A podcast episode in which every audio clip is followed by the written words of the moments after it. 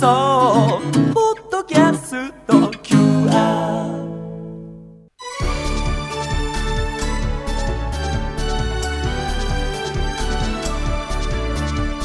箱根駅伝出場大学応援ラジオ。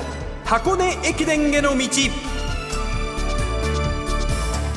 大学駅伝のクライマックス箱根駅伝に向けて奮闘するチームを応援そして紹介する番組箱根駅伝への道。ナビゲーター柏原隆二さん文化放送寺島啓太アナウンサーです。よろしくお願いします。よろしくお願いします。さあ今日はルーキー特集第3弾です。東海大学の石原翔太郎選手をピックアップします石原選手三大駅伝デビュー戦となった全日本大学駅伝では4区区間賞区間新記録を樹立。順位を11位から最終的に6位に押し上げる走りを見せました。はい、これはオリンピアン塩尻和也選手が持っていた区間記録を30秒以上更新する好タイムだったんですと。いうことでこの日解説してたのは東海大 OB の立澤選手なんですが上級生に聞いたらしいんですよ。今1年生誰が一番いいの？って言ったら石原選手と。ということでまさにその走りをしてくれたと。結果出してくれましたね、ね、石原選手は駅伝の名門校岡山倉敷高校から入学。高校2年生の時には全国高校駅伝都大路の優勝にも貢献します。高校3年生の時はキャプテンでエースとして都大路1区5位。国体では 5000m6 位と実績を持って入学しました。その石原選手に関して実は全日本の前にチームのキャプテン塩澤奇跡選手とエース名取選手が一押しの選手と押していたと。これはあの立澤選手も言ってた通りですね、はい、そうですね。石原選手にまずそのあたりのことから聞いてみました。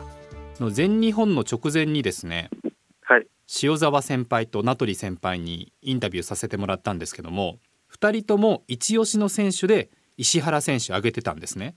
はい、それだけこう先輩にも何かアピールできたっていうのがあったんですかね。まあ、練習面ではしっかり先輩に負けないようにアピールはしていました、はい、前に出ることも練習の中ではあるんですか？はいありました。あやっぱりじゃあそういうところは先輩たちも見てるわけですね。さあそして全日本の結果ですが、はい、改めてまあ4区での区間新区間賞ということになりました。おめでとうございます。ありがとうございます。レース前どんなプランで走ろうと思ってたんですか？えー、っとまあ区間新だった塩尻選手のタイムを目標に、うん。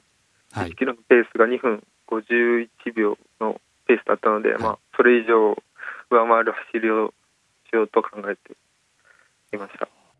東海大学石原選手のインタビューをお送りしています。柏原さん、はい、下級生が上級生よりも前を練習の中で走るっていうのはどうなんでしょう、結構勇気のいることですね。まあ後でチクチク言われるケースもあるんですよ。何を言われるんですか？あのー、まあ練習は練習だしなみたいな感じのこう先輩方がたまにいらっしゃるのでなんか若干聞こえる声で言われることもあって。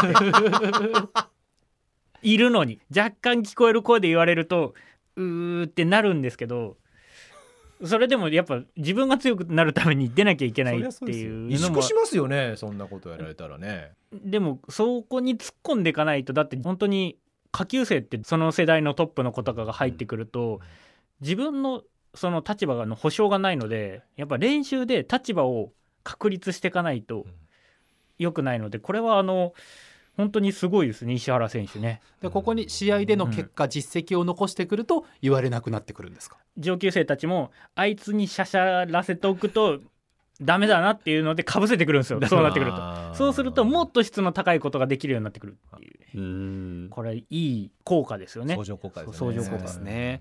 では石原選手にも5つの質問をぶつけてみました。どうぞ。まず1つ目の質問です。大学生活には慣れましたか？えー、イエスで。イエスで。はい。二つ目の質問です。今年ここまでの結果は想定通りですか？悩んだ末にノー。はい。三つ目です。はい。憧れの選手はいますか？ノー。ノー。はい。四つ目です。走り以外で負けたくないものはありますか？ノーで。ノー。はい、では最後の質問です。4年生になったら三冠を取る？イエスイエスありがとうございますでは一つずつ伺っていこうと思いますまず、大学生活ですがまず練習に関してはいかがでしたか、はい、最初はなかなか慣れなかったんですけど、はい、まあ、夏とかこれまでにかけてだいぶ慣れてきました。どうしてこう東海大学を選んだんでしょと高校2年生の時にはい。進路を決めるって考えた時に、ちょうど箱根駅伝をの東海大学さんが優勝してうはい。まあ僕もこの大学で箱根駅伝優勝したいなと思ったのでしました。うん。さあそして2つ目の質問ですが今年ここまでの結果は想定通りではないということですが、予定通りではないというかなんていうんですかね。自分がここまで伸びるとは思っていなかったという。想定外に伸びたと。あそうです。あー。それはやっぱり全日本の区間新区間賞っていうのが一番大きいですか？あまあそれもありますし、ん。5000m のベストタイムで走れたこともここまでタイムを更新できるとは思っていませんでした。憧れの選手はいらっしゃらないということですがそうですね。あんまりライバル意識はしないでうん。自分と見つめ合って走るって感じです。おー。まあ、1年生も強い選手たくさんいますけどもそことこう比較したりっていうのは特になかったですか、あんまり自分は意識しないタイプです。あの、まあ、陸上本当に今生活の中で一番の中心だと思うんですけどはい。その中で何かこう息抜きっていうのはありますか？